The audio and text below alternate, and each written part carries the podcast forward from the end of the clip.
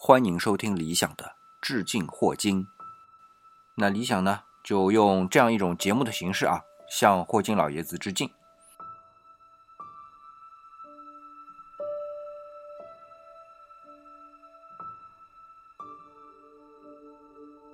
那么在上一章结束的时候啊，我们已经讲到了啊，这第六章呢，就是讲黑洞。我们这一档节目一直是说致敬霍金嘛。那么对于《时间简史》来说呢，是霍金来写的，这点没错。可是从理想的角度来说，前五章算是一个铺垫。那么从第六章开始，才真正的进入到霍金自己研究的领域，那就是黑洞。所以啊，黑洞这部分。可以说是整个这一本书啊，《时间简史》的这本书当中写的最详细，也是最精彩的。这就给理想带来很大的压力了。呃，要把这么精彩的部分讲清楚，还是挺难的。不过好在呢，霍金老爷子也算是给理想下了个台阶。他把黑洞的部分分成两章来写。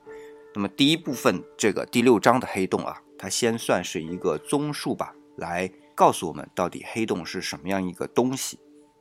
那首先先讲到啊，黑洞这个名字其实挺晚才出现的，它是在一九六九年出现的啊，离现在非常近了。说给这种东西起名字的人呢，也是一位物理界的大咖啊，是惠勒。那么惠勒呢，一直活到两千零几年，我忘记了。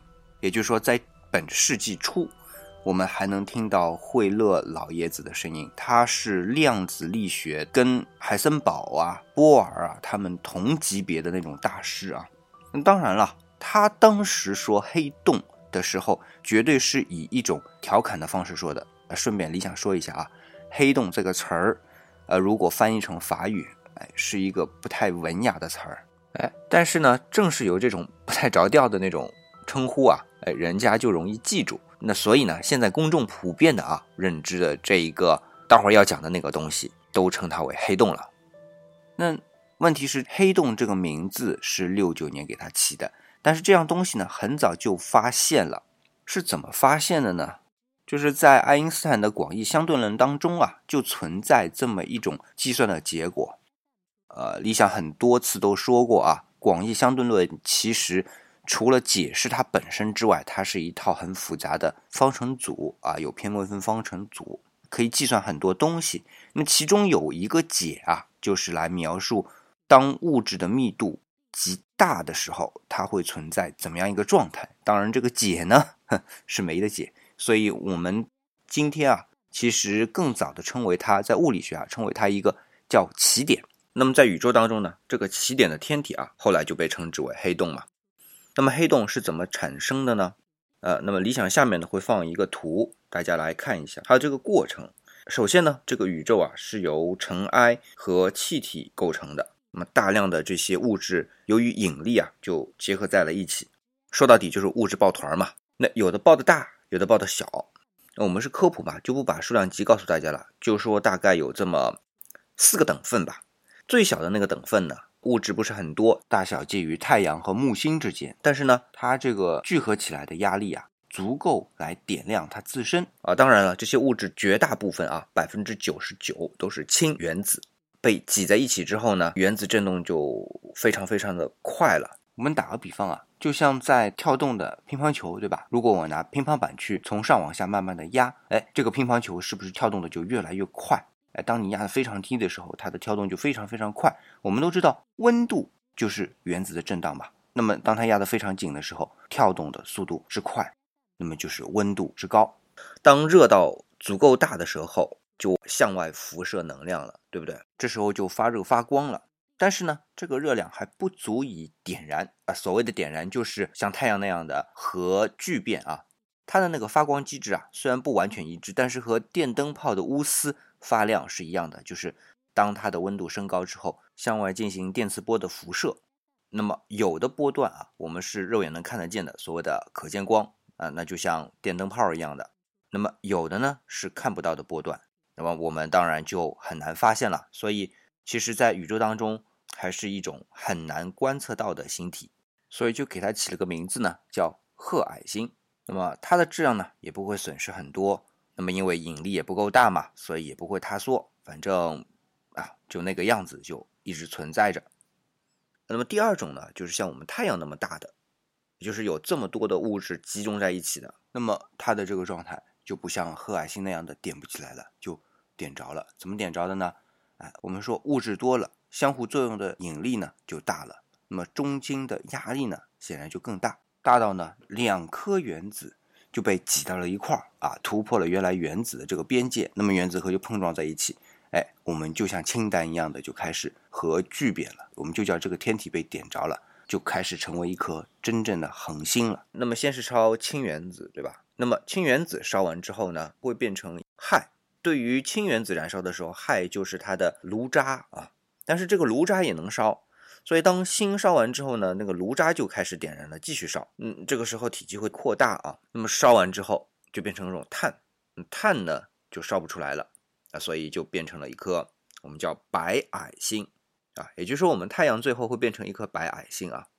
那么第三种情况，那第三种情况呢，就是差不多十个太阳那么大的这个级别呢，也是一样，先是烧氢，然后烧氦，然后呢就到碳，然后继续烧，一直烧到铁烧不住了，然后呢有一个排斥力，就是爆炸，爆炸完之后剩下的物质就只是中子集中在一起，所以就是中子星啊。那么还有个级别，就是第四个级别，就是三十个太阳或者以上的啊，这种物质挤在一起的，也是一样，开始烧烧到铁，反正铁之后是烧不出来了，然后爆炸完，剩下的东西继续压，继续往里压，压到什么呢？哎，就压到了一个黑洞。所以大的恒星燃烧之后烧完了，它就变成黑洞了啊。那么我们说，为什么一开始不会成为黑洞？它不是烧的时候会向外辐射能量吗？这个时候向外辐射能量就把外面东西给撑开，哎，我们可以这么理解啊。等到你所有该烧的烧完了，撑不开了，那就继续往里压，对吧？因为是引力的作用，最后就压成一个黑洞。那么这个级别啊是怎么算出来的呢？有一个人算出来的，叫钱德拉塞卡，是他根据广义相对论和泡利的不相容原理啊，计算出来一个极限，也就是刚才说的大概三十个太阳质量这么大的东西。那么比它小呢，就不会成为黑洞；比它大的质量呢，啊，燃烧之后都会成为黑洞。在这里姑且称为强的拉塞卡极限啊。那么当然了，钱德拉塞卡当时算出这个极限的时候，有很多人都不认。就是首先他是说会出现这么个极限，而且在多少的物质下面相互吸引会出现这么个极限。呃，那么他的导师爱丁顿啊，当时很有名啊，也是很著名的物理学家，他不能接受这观点，就说，哎，肯定是小孩子搞错了，算了算了，你也别搞了，给你另外分配个任务吧，然后让他去处理别的工作了。但是他这个计算已经很多人都知道了。当后来慢慢人家承认了这个计算的结果之后呢，就把他的这个计算结果统称为钱德拉塞卡极限。那么我们来看啊，那颗恒星开始坍缩的那一瞬间，到底发生了什么？哎我们举个例子啊，如果宇航员刚好去着陆一颗恒星，哼，刚好啊，然后那颗恒星就开始坍缩，那一瞬间发生什么呢？假如是十一点准时坍缩的啊，那么这个宇航员他要不断的跟围绕着这颗恒星外面的一个宇宙飞船进行通讯的话，那么每一秒发回一个信息，十点五十九分五十八秒的时候发回来的信息，在飞船上的宇航员感受不到任何变化，一秒还是一秒这样的长度。那么到五十九秒发回来的信息，会感觉哎稍稍有一点点延迟。那么然后到十一点准时坍缩的时候，就再也收不到信息了。也就是说，这一秒啊，对于外面的宇宙飞船来说，那是宇宙飞船上的一秒。那么对于那个宇航员来说，哎，他其实自己的那一秒啊，被无限拉长了，而且再也出不去了。因为它的引力足够大，在那一秒的时候直接往里缩嘛。好，这是一个情况。那么对于宇宙飞船上的宇航员来看呢，恒星的光不再往外发了。那么从他们的眼睛看上去呢，就是越来越暗，而且颜色呢是越来越红。哎，红移嘛，对吧？因为电磁波啊，它的震荡就越来越慢了，最后就变成一黑洞。那么。回过头来说，随着恒星坍缩的那一位宇航员，他是怎么样感受呢？就一开始他都不感觉到有什么，在能看得到的那个框框以内，我们叫做世界啊，就是眼睛能看的这个界限以内了。一开始都没什么感觉，但是随着这个坍缩越来越强的时候，宇航员的头和脚感受到的这个引力差值就越来越大，以至于到最后呢，很残忍的可以把宇航员拉成一根像意大利面一样的东西啊，到最后呢就坍缩成一个点啊。这就是举个例子吧，来说明一颗大型的恒星在坍缩成一个黑点的这个过程当中是怎么样的一个样子。嗯，这是我们站在三维空间里面去想这么一回事儿，就是当一个物质很大的时候，它的吸引力很大，然后所有的光都跑不出去，被它吸引了，对吧？可是大家有没有记得，引力如果按照广义相对论来看的话，它是四维的空间。对吧？大家还记不记得李想以前打过一个比方，就是当质量很大的一个物质在四维空间当中，就相当于蹬了一坑，对吧？那么很大的一个坑的时候，我们说啊，它是一个坑。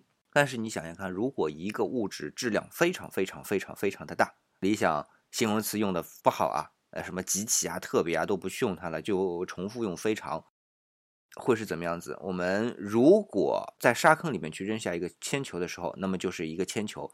然后嵌在沙坑里，周围有一个向下的一个面。我们把铅球想象了一下更重，非常非常重的时候，扔下一个铅球的时候，一下子就没了，没到哪里去了？没到整个沙子的下面去了。那么，其实，在广义相对论的概念里面，作为一个四维空间，它在三维空间当然是这样的一个投射啊。那么在四维空间还记得吗？都是直线的，所以它就是说瞪了一个非常大的坑之后。那么也就是在四维空间当中直线走，但是由于质量很大，蹬了一个非常大的坑，然后投射到三维空间的时候，它就绕不开这个点了，整个就顺流下去了。所以我们看到是黑的，是黑洞啊。这是从广义相对论的角度，从四维空间去看啊。我们通常的科普解释啊，都是从三维空间再去看这么个事儿。我觉得啊，这样换一个角度去解释，我不知道大家是不是能够理解啊。那么站在广义相对论的角度，我们把这个事儿解释了一遍之后，我们回过头来回到我们三维空间啊，就是说，如果真塌缩成一个黑洞，它会是怎么样的一个情况？这个事儿呢，就得说到一九六七年了。呃，在加拿大有个科学家啊，叫做威纳伊斯雷尔，他呢通过一个计算啊，就得出这样的一个结果，就是当所有的物质都坍缩成一个黑洞的时候，它一定是静止的，而且是一个非常完美的球形。物理上啊，给它起了个名字叫做裸奇点。但是在它之前呢，有一个人叫罗伊克尔，他呢就计算出另外一种黑洞，叫什么叫科尔黑洞嘛？什么样子呢？就是这个黑不溜秋的、不发光的，然后都不知道多大的一个东西。我们今天说它大，是说它那个世界面啊，就是光跑得出去到跑不出去的那一个面上。待会儿会讲到另外一个人叫史瓦西啊。算出来它的所谓的史瓦西半径就是这个黑洞有多大的。那么这个黑洞啊，它是有一根轴，然后整个黑洞的，我们还是说它这个天体吧，是围绕这根轴在运转的。那么一说运转呢，我们就想到另外一个点，在所谓赤道的地方会有一个力，我们就称为离心力嘛，会向外的一个力。那么这个力呢，就会把黑洞啊压扁一点点。那么这个东西到底是对还是不对呢？后来通过反复的验证啊，嗯说明它是对的。物理学家在这里啊发明了一个词儿叫“黑洞无毛”。那为啥呢？不是说刚才理想说的这两样东西啊，不管它是科尔黑洞还是伊斯雷尔说的这个裸奇点，它都表达不出任何的信息。这话听着比较奇怪吧？哎，其实它应该是这么说啊，就是。所有的物质被压到黑洞这么个点的时候，原来的物质至于是什么已经没关系了，而且原来的物质所有的排列顺序也已经没关系了。所有的这些东西只是对于现有存在观察来说就那么一个黑点，所以原来的信息都没有了，你毛信息都没有了，所以 就说了叫黑洞无毛，大概就是这样，嗯，大概就是这样的一个信，呃，大概就是这么一个概念。那么是不是真的黑洞无毛呢？那么这一点呢，我们放到下一章来说。这个是霍金的一个研究成果哈。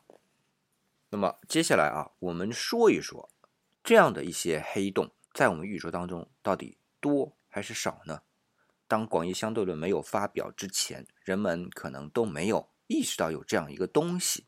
其实不光是这样一个东西，包括那些不发光的星星，我们都看不到。我们的光学望远镜，所谓光学望远镜，就是捕捉光的一种望远镜嘛。那你光都不发，你怎么看得到？或者说这个光非常非常的暗淡，所以不光是黑洞看不到，包括我刚才说的那种中子星，我们也是看不到的。反正不发光的东西，我们以前都看不到。那么回到刚才那个问题，我们的黑洞在宇宙当中究竟是多还是少呢？反正现在是观察到了。你比如说啊，我们有一个天体啊，编号叫天鹅 X 一的天体，它呢是一颗恒星，但是它呈现出来的样子啊，还并不是一颗圆的恒星，而是怎么样子呢？哎，有点像我们的太极图啊那种样子的。那为什么会这样呢？一开始呢，科学家也没搞明白，但是后来想明白了一点。我们宇宙当中有很多的恒星啊，是有伴星的。这点呢，理想之前也说过啊，在很多恒星系统形成的时候，像太阳这样的单个恒星其实不多，很多情况下都是形成两个恒星相互围绕着运转的，有点像华尔兹那样的转啊，因为引力作用嘛。那么我们说的那个天鹅 X 一呢，它应该也是这么一个伴星，只不过伴随它的就不是一个看得见的星体，而是一个看不见的星体。也就是说，伴随它的是一个黑洞。那么，我们可以说啊，它一定原来是一个恒星。这点啊，按照刚才理想说的，怎么样会形成黑洞的这个角度来说呢，的确是可以这么推论的啊。但是今天它已经坍缩成一个黑洞了。那么，这个天鹅 X 一呢，之所以会形成像太极图那样的一个样子啊，理想一会儿把这个图也贴给大家，能看得到，就是因为它的一些物质其实是被跟它相伴的那个黑洞。在吸引的。那么我们想想，在宇宙刚刚诞生的初期，如果是大爆炸，那么这种伴星是非常多的，物质是非常致密的。那么通过像天鹅 X 一这样的恒星的观察，我们发现了一个黑洞。那么问题来了，如果没有伴星，或者两个黑洞在那儿转都不发光，我们怎么能知道呢？那么我们只有一个推论啊，就是当宇宙刚刚诞生的初期，宇宙如果像大爆炸那样的啊，是非常致密的话，那么致密的物体一定是非常多的，所以能够坍缩成黑洞的这种区间也是非常多的。我们由此可以得知，在宇宙当中一定是存在为数不少的黑洞。那么时间到了今天了啊，我们现在已经到了二十一世纪了，是不是有更好的手段来探测我们的黑洞呢？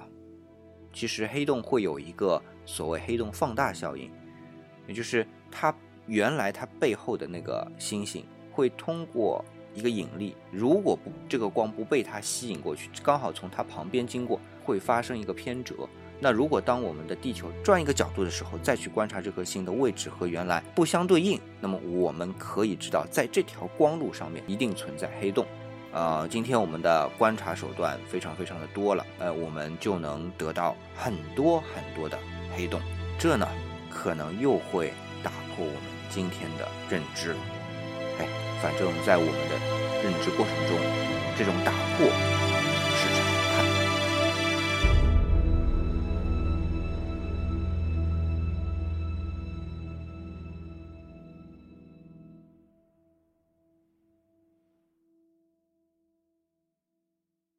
那好了，刚才啊，我们把黑洞的这一章呢，给大概解释了一下。那么有几点要说一下，第一就是关于黑洞的探测。那么因为我们都知道，现在有哈勃太空望远镜啊，这种观测精度就非常高。那比如说我们黄道十二宫当中的处女座中间就有一个 NGG 四二六幺的一个星系图像，那么会发现呢，它都是围绕着一个中心在旋转的，而这个中心不发光。所以，我们有理由相信那个中心就是黑洞。其次呢，像我们的银河系都是围绕着中间一个核在旋转的。我们今天会看到它的中心附近的一些星系团啊，但是中心又是不发光的。那么，另外还有一点呢，就是关于质量啊，在我们在这本书当中呢，往往说质量有多少多少吨，在我们地球上所谓的质量呢，说它有多重。是因为我们靠这个地球对它的一个引力，但是在宇宙当中，我们说的质量其实是指原子核的数量，因为原子核它中间的中子和质子是有质量的，电子是没有质量的嘛，所以只是看它含的物质的多少。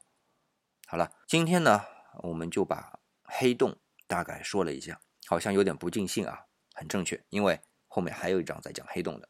那我们下期再见。